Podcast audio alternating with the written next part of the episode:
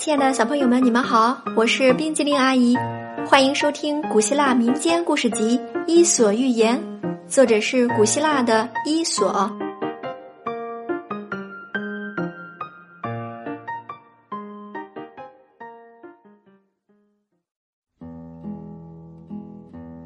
接下来我们要讲的故事是木头神像。从前有个穷人。他每天一大早就下地干活，一直到太阳落山才回家休息。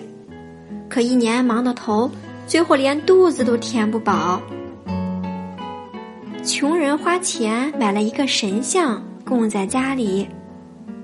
穷人宁可自己饿肚子，也要省下钱来买贡品，然后默默的祈祷，求神像让他发财。穷人每天如此。从不间断，可他并没有发财，反而越来越穷。秋天，发了一场大水，把他田里的庄稼全淹没了。穷人跑回家，抓起神像质问道：“我天天求你保佑，你却发大水，冲坏了我的庄稼。”神像一动不动，脸上一点表情也没有。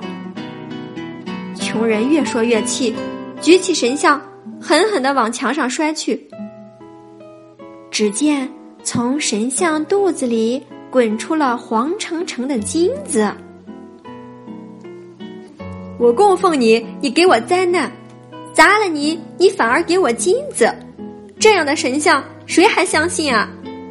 穷人气愤地说。